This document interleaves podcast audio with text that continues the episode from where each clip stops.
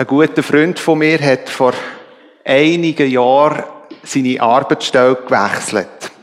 Und bis im Abschluss bei der Firma, wo er am Anfang war, hat er als Geschenk einen Apfelbaum bekommen. Da er einen eigenen Garten hatte, ist für ihn ganz klar gewesen, den Apfelbaum setzt er in seinen Garten möglichst mit drinnen sehr gut platziert.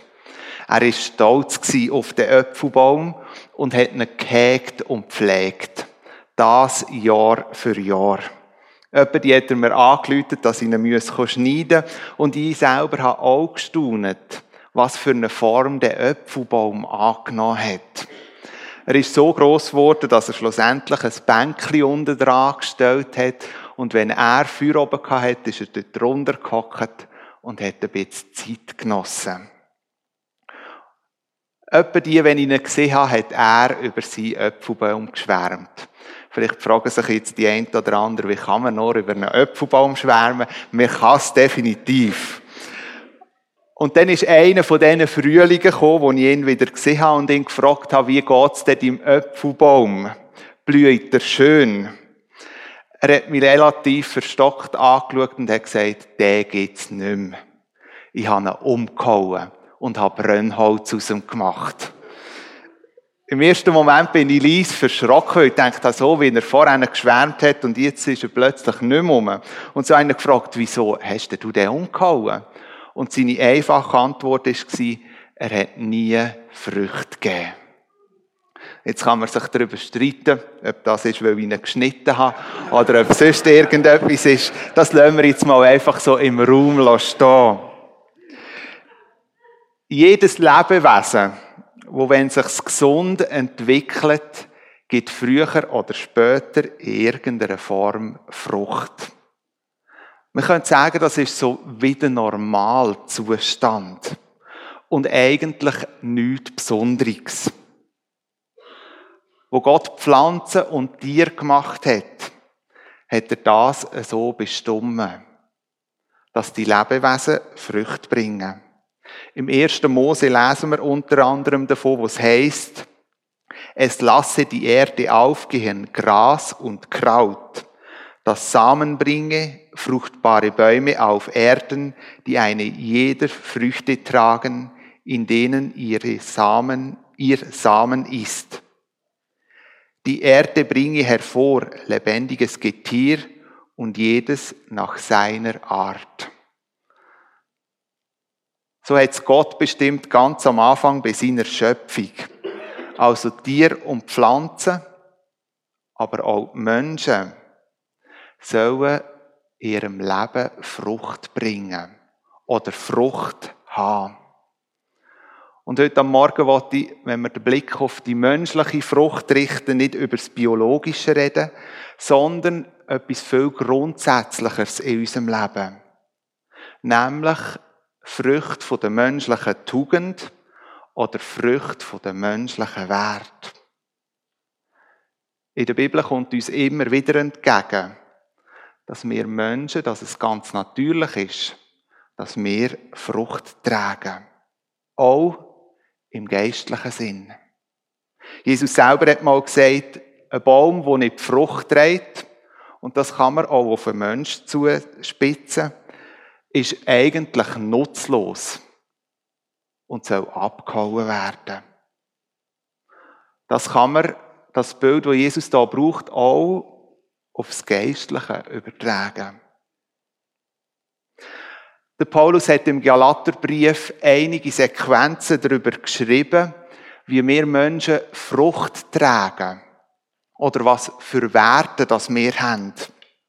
Und im Galater 5 hat er zuerst mit dem angefangen, was wir natürliche Menschen automatisch für Frucht tragen. Und da schreibt der Paulus, ich möchte euch vorlesen, aus dem Galater 5, 19 bis 21. Offenbar aber sind die Werke des Fleisches, als da sind Unzucht, Unreinigkeit, Ausschweifungen, Götzendienst, Zauberei, Feindschaft, Hader, Eifersucht, Zorn, Zank, Zweitracht, Spaltung, Neid, Fressen, Saufen und dergleichen. Der Paulus, wir sind es uns ja eigentlich schon fast gewöhnt, ist meistens schonungslos mit seinen Worten und seinen Beschilderungen. Und in dem Abschnitt kommt das uns auch ganz klar entgegen. Vielleicht denkt ihr jetzt, wenn ihr den Abschnitt lesen, da schreibt der Paulus von dieser natürlichen Frucht von uns Menschen. Ja, bei den einen oder anderen Menschen in unserer Umgebung haben wir das vielleicht schon beobachtet. Beim Nachbar oder beim Arbeitskollegen. Aber ich behaupte, wir können es nicht nur bei unserem Gegenüber beobachten, sondern auch bei uns, bei jedem von uns persönlich. Wie viel Böses oder Schreckliches steckt doch eigentlich im Grundsatz in uns Menschen inne. Krieg, Terror, Verfolgung, Hass, Streit, Vergewaltigung, Verschleppung. Täglich können wir davon in den Medien lesen. Aber nicht nur außerhalb von unserem familiären Umfeld, sondern ich glaube, selbst in unserer Ehe und in unserer Familie können wir das eine oder andere, wo da drauf steht, bei uns auch entdecken.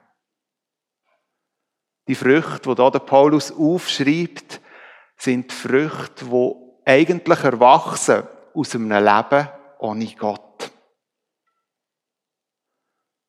Fatal eigentlich, wenn man sich überlegt, dass je nachdem am Ende von unserem Leben genau das alles übrig bleibt. Wetten wir das? persönlich. Christine hat schon gesagt, wir befinden uns auf Entdeckungsreich. Schon seit mehreren Monaten könnte man sagen, durchs Reich von Gott. Wir haben die verschiedensten Facetten miteinander angeschaut und beleuchtet. In den verschiedensten Predigten haben wir gemerkt und ist zum Ausdruck gekommen, wer sich mit dem Reich Gottes auseinandersetzt. Ja, wer selber ein Teil davon wird, bekommt in seinem Leben wie eine neue Voraussetzung. So auch bei den Werten oder bei den Früchten, die in unserem Leben wachsen sollen. Der Paulus hat auch das deutlich gemacht im Galaterbrief, nachdem er das hier geschrieben hat. Er ist nämlich einen Schritt weiter gegangen. Und ich möchte euch vorlesen aus Galater 5, die Verse 22 bis 25. Dort lesen wir Folgendes. Die Frucht hingegen, die der Geist Gottes hervorbringt, besteht in Liebe, Freude, Frieden, Geduld, Freundlichkeit, Güte, Treue, Rücksichtsnahme und Selbstbeherrschung. Gegen solches Verhalten hat kein Gesetz etwas einzuwenden. Nun, wer zu Jesus Christus gehört, hat seine eigene Natur mit ihren Leidenschaften und Begierden gekreuzigt. Da wir also durch Gottes Geist ein neues Leben haben, wollen wir uns jetzt auch auf Schritt und Tritt von diesem Geist bestimmen lassen.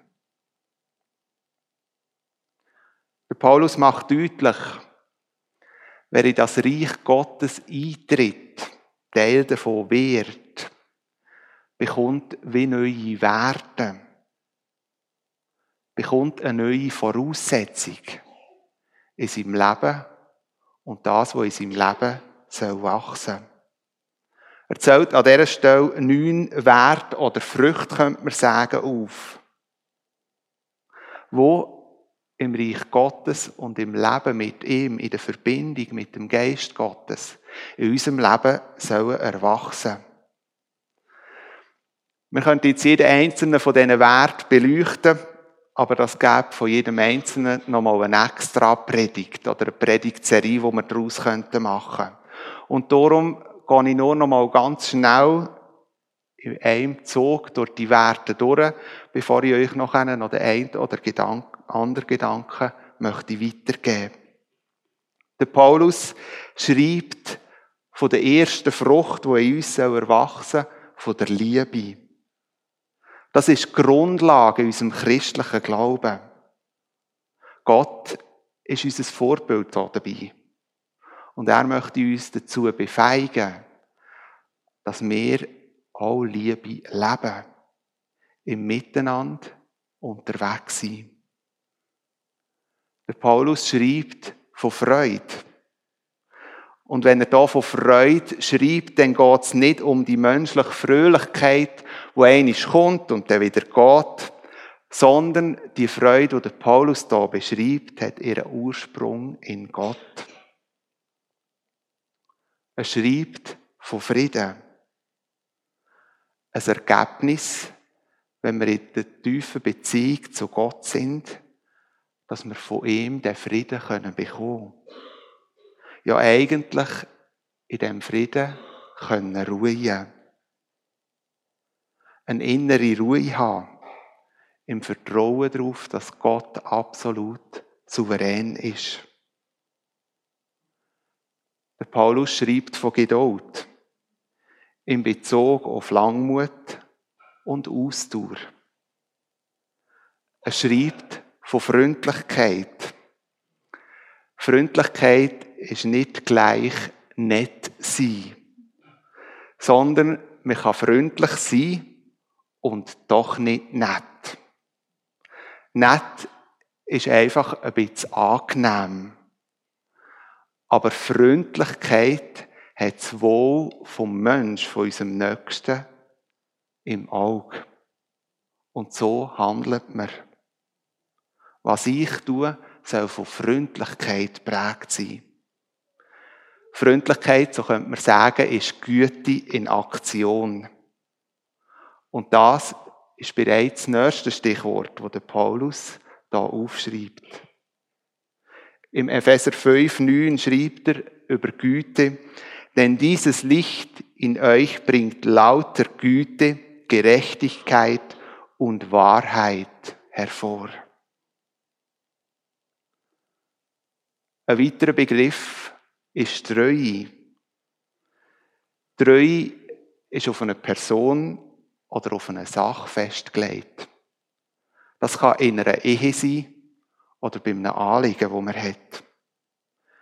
Treue fordert Entschlossenheit und verpflichtet mit einem Versprechen, das man abgegeben hat. Treue bedeutet verlässlich zu sein und vertrauenswürdig. Je nach Übersetzung ist der nächste Wert mit Sanftmut oder Rücksichtsnahme betitelt. Das bedeutet demütig zu sein und an den Nächsten denken. Und der letzte von unseren Begriffen, der neunte, ist Selbstbeherrschung. Auch das, von mir aus gesehen, ein herausfordernder Begriff. Es bedeutet nämlich, dass ich die Befehlsgewalt habe. Ich beherrsche meine Gedanken und ich habe Gewalt über meine sündigen Wünsche. Das alles Charaktereigenschaften, Wert oder Früchte, die der Paulus da beschreibt. Eigentlich alles Charaktereigenschaften Gottes, wo wir in der reinsten Form nur bei ihm finden. Doch Gott möchte, dass die auch in uns und in unserem Leben wachsen. Der Galatertext, den wir jetzt miteinander gelesen haben, der ähnelt einem anderen Text, wo man in den Evangelien findet. Und je nach Übersetzung findet man sogar die gleichen Wortlaut drinnen. Man kann eigentlich davon ausgehen, dass, wo der Paulus das geschrieben hat, er an das denkt hat, wo in den Evangelien steht, nämlich im Johannes 15. Dort hat Jesus von seinem Ich Bin-Wort geredet. Und unter anderem hat er von dem geredet, dass er der Weinstock ist. Und dort heißt es wortwörtlich, ich bin der Weinstock, ihr seid die Reben. Wer in mir bleibt und ich in ihm, der bringt viel Frucht. Die Wortwahl, wie gesagt, ist zum Teil ziemlich ähnlich mit dem, was der Paulus da schreibt. Und so geht man davon aus, dass er sich auf das abstützt. Obwohl Galater 5 heute im Zentrum steht, denke ich, ist es wichtig, dass wir auch den Johannes 15 im Blick behalten und verstehen, dass die wie im Zusammenhang stehen. Denn das ist der Grund für das Wachstum von diesen Früchten, die Paulus aufschreibt in unserem Leben. Es ist der Grund, warum sich die Eigenschaften auch bei uns zeigen. Es geht nämlich nicht um Leistung, nicht um Zufall oder Glück, dass die Früchte in unserem Leben wachsen, sondern grundsätzlich geht es nur darum, dass wir bei Jesus bleiben. Dass wir eine Gottesbeziehung pflegen. Und in dem Nöchsein, in dem Pflegen von dieser Beziehung, können die Früchte wachsen. Wenn du ganz eng bei Gott bist, dann darfst du erleben, wie die Früchte von anfangen grösser werden. Es ist eine automatische Konsequenz, könnte man sagen, aus dieser Nähe zu Jesus. Aber es sagt nichts über die Zeit und wenn das, das passiert. Gras wächst und ich kann noch viel probieren, dass es schneller wächst. Ich kann ihm gut zureden. Das nützt nichts. Ich kann das Gras sogar beschimpfen. Wegen dem wächst es nicht schneller. Ich kann daran ziehen, aber auch das bringt nichts. Das Wachstum braucht seine Zeit. Das zeigt uns auch die Natur ganz gut. Man kann nichts erzwingen. Gott ist es, der den Wachstum schenkt. Und er bestimmt das Tempo.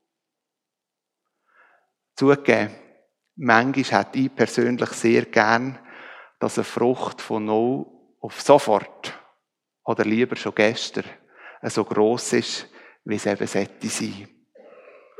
Aber alles beginnt im Samen, wächst und reift in seinen Etappen. Wenn ich in mein persönliches Leben hineinschaue und die neun Begriffe von Frucht und Wert anschaue, muss ich ehrlich zugeben, sie sind unterschiedlich schnell gewachsen. Bei den einen oder anderen freue ich mich schon sehr über das, was entstanden ist, ohne mit dem schon zu sagen, dass wir am Ziel sind. Und bei anderen, wenn ich sie durchschaue, muss ich sagen, da ist noch sehr viel Luft nach oben. Es sind eher Trübeli als Trauben. Mit dieser Tatsache könnte ich darüber klagen. Ich könnte jammern, ich könnte schimpfen darüber. Oder ich könnte mich schlicht und einfach freuen ab dem, was schon gewachsen ist und staunen ab dem, was Gott schon bewirkt hat.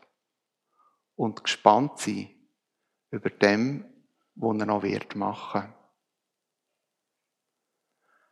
Lasst uns gemeinsam den Wachstum in unserem Leben von diesen Früchten begünstigen. In dem, dass wir an Jesus dranbleiben und parat sind, dass er uns in unserem Leben verändert. Es geht nicht um Leistung, sondern um eine Leitung. Um eine Leitung von deinem und meinem Herz zu Gott. Um ein Verbundensein mit ihm. Liebe Gemeinde, ich möchte mit euch jetzt noch einen Gedanken teilen, wo mir in der letzten Zeit immer wieder wichtig geworden ist und mich beschäftigt hat.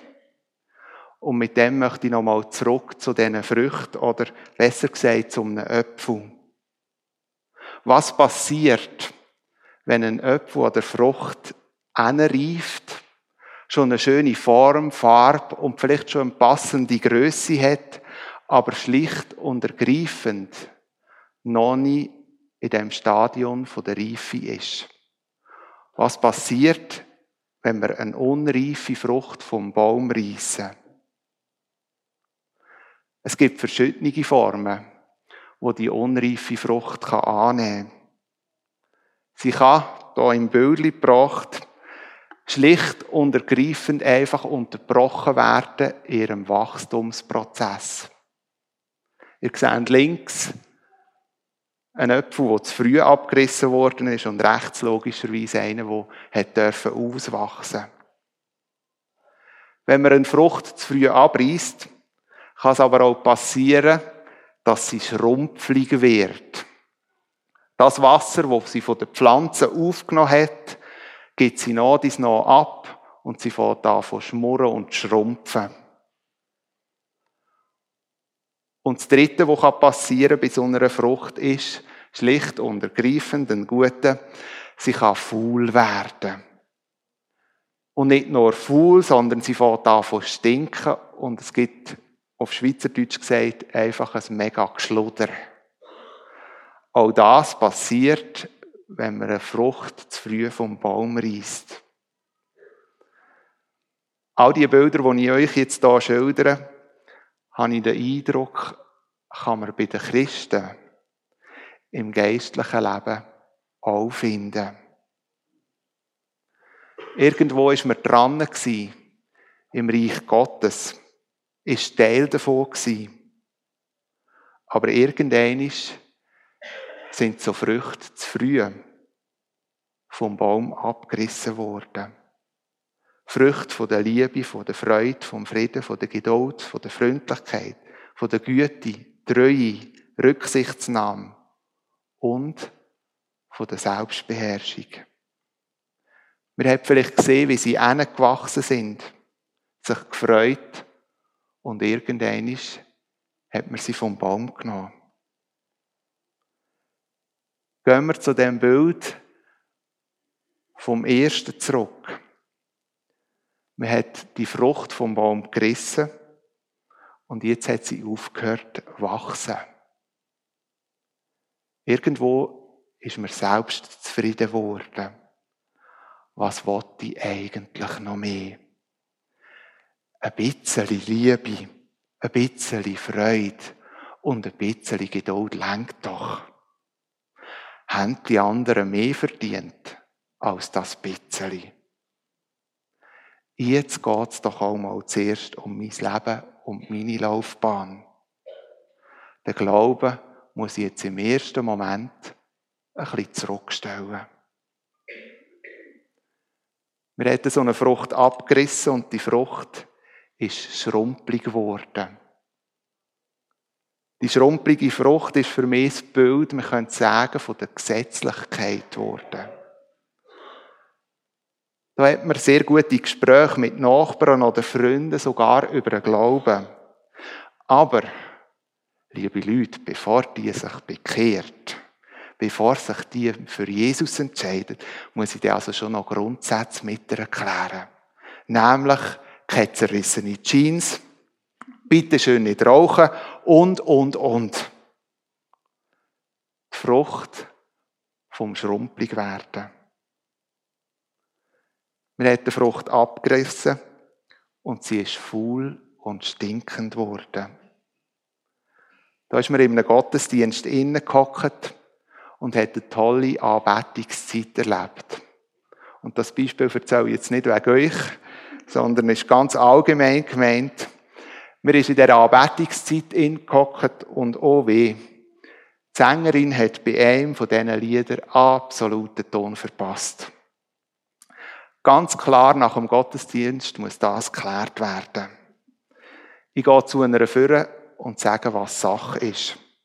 Ganz klar. Entweder hört sie auf singen Oder ich komme dann nicht mehr in Gottesdienst, wenn sie singt. Eine Frucht, die fault und anfängt zu stinken.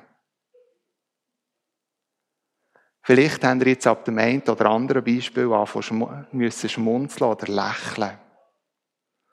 Aber liebe Leute, ich glaube, das ist Realität. Realität in unserem Leben und im Leben von einer Gemeinde.